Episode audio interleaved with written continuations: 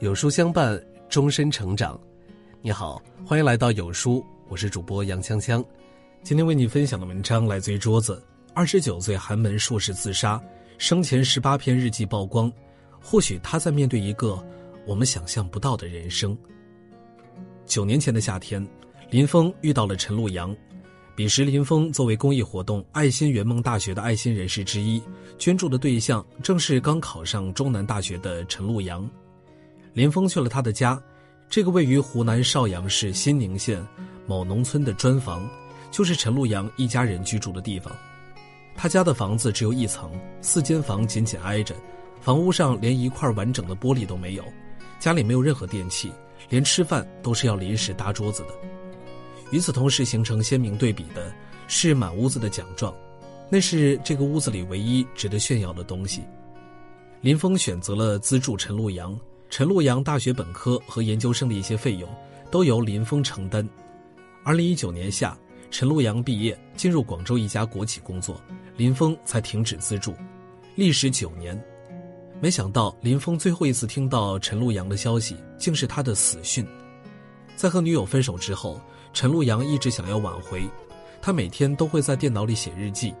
在明白一切努力都无望之后，陈洛阳留下了那十八篇日记。纵身跳下珠江，离开了人世。他是家人唯一的骄傲。听到他的噩耗，母亲哭得撕心裂肺，父亲一直沉默隐忍着。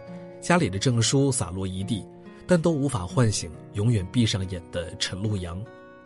没有人能够想到，在那么艰苦的环境中，始终不放弃学习的他，竟然会为爱自杀。陈璐阳跳江自杀的新闻上了热搜之后，网上言论纷杂。更准确的一点说。大部分的网友都是指责他的人。看完陈璐阳家里人哭得肝肠寸断的视频，浏览完所有关于陈璐阳的资料，我感觉到了一种前所未有的无力感，陷入一种深深的叹息。站在我们旁人的视角来说，好心人资助了他九年，好不容易从名校毕业，家里穷到这个程度，正是报效家庭、报效社会的时候，却做了件傻事儿，令人非常不理解。但是站在陈璐阳的角度来说，或许他正在面对一个我们想象不到的人生。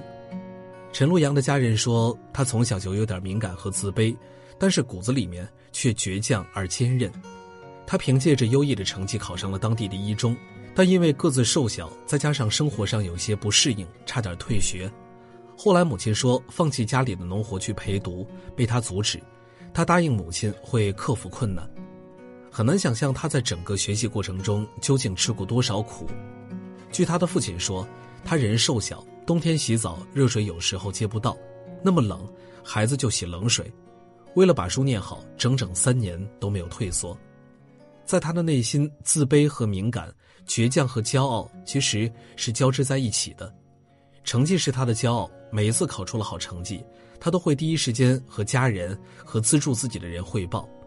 但是在爱情和现实面前，他是自卑而敏感的，这一点在他的日记里可以看出来。你说一句简单的、稍微有点动容的话，我就能改一整天的阴霾。我只要你一句话，我又活过来了。看到你逛朋友圈也不回我一整天的消息，我害怕你拒绝和我说话。陈璐阳的哥哥说，这么多年，弟弟的学习是我们家唯一能拿出来说的事儿，现在突然没了。父亲的精神一下子垮了，我们不知道陈璐阳身上背负的精神压力有多大，家人的压力、资助人的压力、社会的压力，他比普通人更加输不起。以前读书的时候，只要成绩好，他就是众人眼中的骄傲。可是走向社会后，却发现现实很残酷，贫穷面对一切都显得那么无力。而现在的女友又要和自己分手，感觉自己被巨大的黑暗笼罩。他在日记中说：“失去了光。”有个网友说：“贫穷出生的孩子，背负的东西太多了，在那种环境下长大，一直自卑且心理脆弱敏感，同时又自尊好强。因为穷，他还扮演着一个一直被救济的困苦角色。他能决定的事情太少了。贫穷就像是一个巨大的黑洞，吞噬了很多东西。经历过贫穷的人，往往比普通人更加脆弱。”他们的人生更加无法接受失败，一旦有跨过骆驼的最后一根稻草出现，即使在别人眼中是一件很小的事儿，都有可能会引发悲剧。他们究竟在面对什么？我们不曾了解，我没有生在那样的环境里，没有人能够感同身受。他们的脆弱和自卑，我们亦无法了解，所以没有必要去怒骂或指责。你根本不知道他当下面临着什么。作家摆渡人曾分享过一个故事：班上一个同学丢了一支钢笔，老师很生气，让拿了钢笔的人尽快认错，否则就要惩罚。一个成绩很好的女孩突然脸色煞白，他拼命低下头，看上去心虚不已。老师走过来问他是不是不舒服，女孩摇了摇头。老师试探着问：“如果是你拿了钢笔，拿出来就好，老师不会怪你的。”女孩眼中噙着泪水说：“不是我拿的。”后来钢笔找到了，真的不是她拿的。老师特意向她道歉，也疑惑地问：“不是你拿的，为什么你那么紧张呢？”女孩轻声地说：“因为班上只有我买不起钢笔，我嫌疑最大。”没有穷过的人根本不会明白这种心态，即使没有做过，堂堂正正的挺起胸膛也很难，因为对于穷人家的孩子来说。会对外界的评价更加敏感，那个东西别人都有，就我没有，会不会怀疑是我拿的呢？他们都在窃窃私语，是不是怀疑我是小偷呢？同学们刚刚的眼神是什么意思呢？即使别人表现的和平常一样，可对他们来说，每一个眼神和关注，都会让他们仿佛在公共场合一件一件脱下衣服，卑微到尘埃里。而这种自卑感会从始至终贯穿他们的一生，他们内心极度自卑敏感，然而他们又因为贫穷，注定面临着比普通人更多的议论和评价，这些往往会对他们造成更大的伤害。记得这样一个故事：一个班上有一个同学发言很积极，学习成绩也不错，每次老师提出问题，他总是第一个举手回答。后来有一次，老师提出了一个关于微波炉的问题。这名学生又举手回答，但是并没有回答正确。这时，一个同学当着全班同学的面儿讥讽他：“就你家那条件，见过微波炉吗？”听完讽刺，全班同学都笑了起来。原来他家里很穷，父亲是捡废品的，住在一栋年久失修的房子里，是当地有名的困难户。后来，这个贫困的同学再也没有举手回答过问题。那一次的伤害太过彻底。其实，因为贫穷而被伤害的人，又岂止是这个孩子呢？农村留守女生钟芳荣考上北大，她选择了考古专业。他们纷纷评论：“你家里这么穷，你竟然选择这么有前途的专业吗？”后来，钟芳荣把自己藏了起来，他不见记者，也不见家人。不知道什么时候开始，家里条件不好，就连选喜欢的专业的权利都没有了吗？疫情期间，河南一名初三女孩。因为买不起手机上网课，而羞愤喝下农药。他父亲左腿残疾，母亲有精神疾病，每天差不多能赚二三十元，这是一家五口一整天的生活费。这个事情上了热搜之后，又有人嘲笑这个女孩，竟然会为了几百块钱的手机而自杀。不知道从什么时候开始，没钱买手机也可以被拿来嘲笑。大学的一名贫困学生。母亲省吃俭用给他买了一双好看的品牌鞋，后来被举报后，这名学生的助学金就取消了，因为贫困生该有贫困生的样子，贫困生就不能穿一双体面的鞋吗？就不能穿一件好看的衣服吗？就不能吃一顿体面的食物吗？不知道从什么时候开始，就连贫穷都开始有贫穷该有的样子了。这个世界是割裂的，有的人在另外一个世界待久了。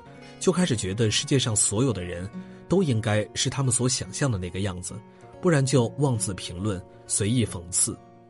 然而他们不知道，那些嘲笑和讥讽，会在别人的心里留下多大的心理阴影，造成多大的伤害。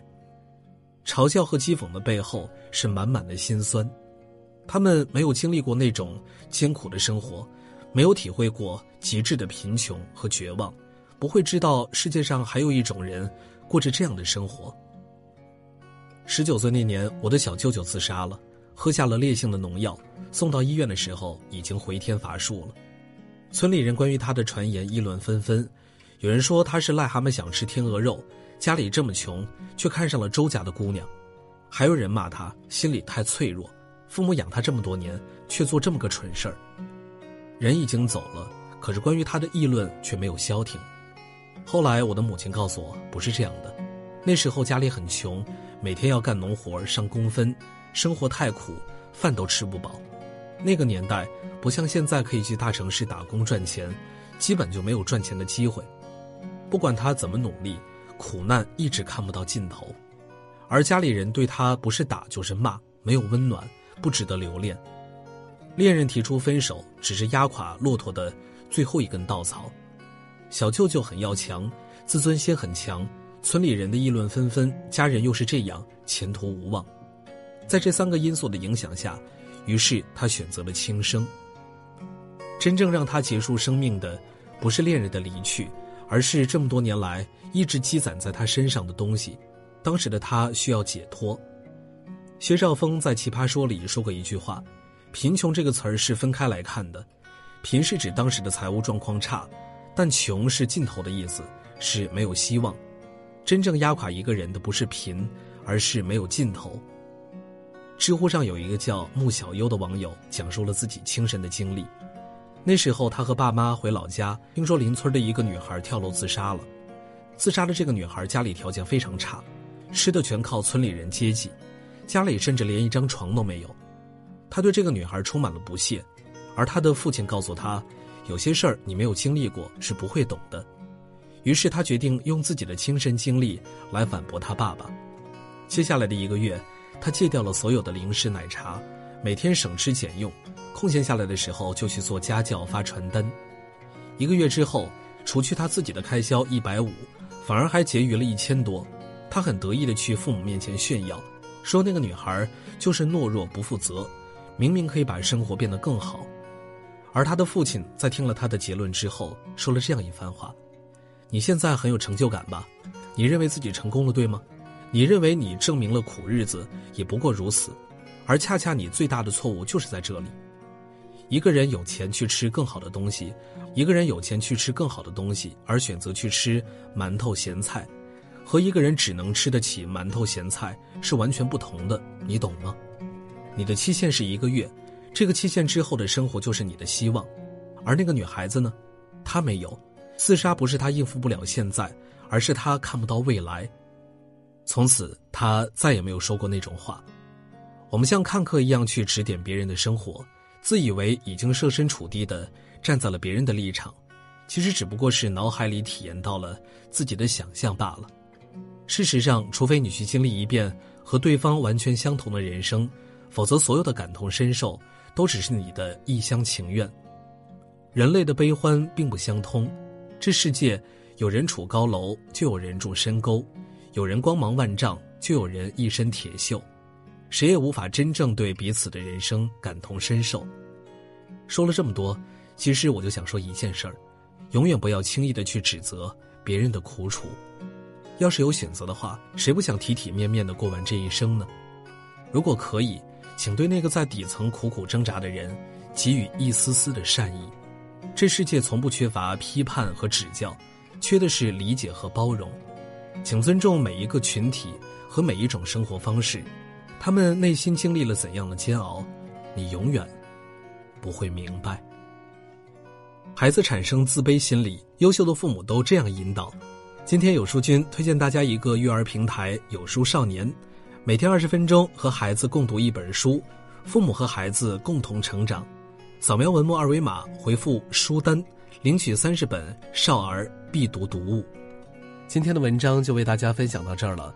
如果您喜欢今天的文章，记得在文末点亮再看，跟我们留言互动，这样有书就能每天出现在您公众号靠前的位置。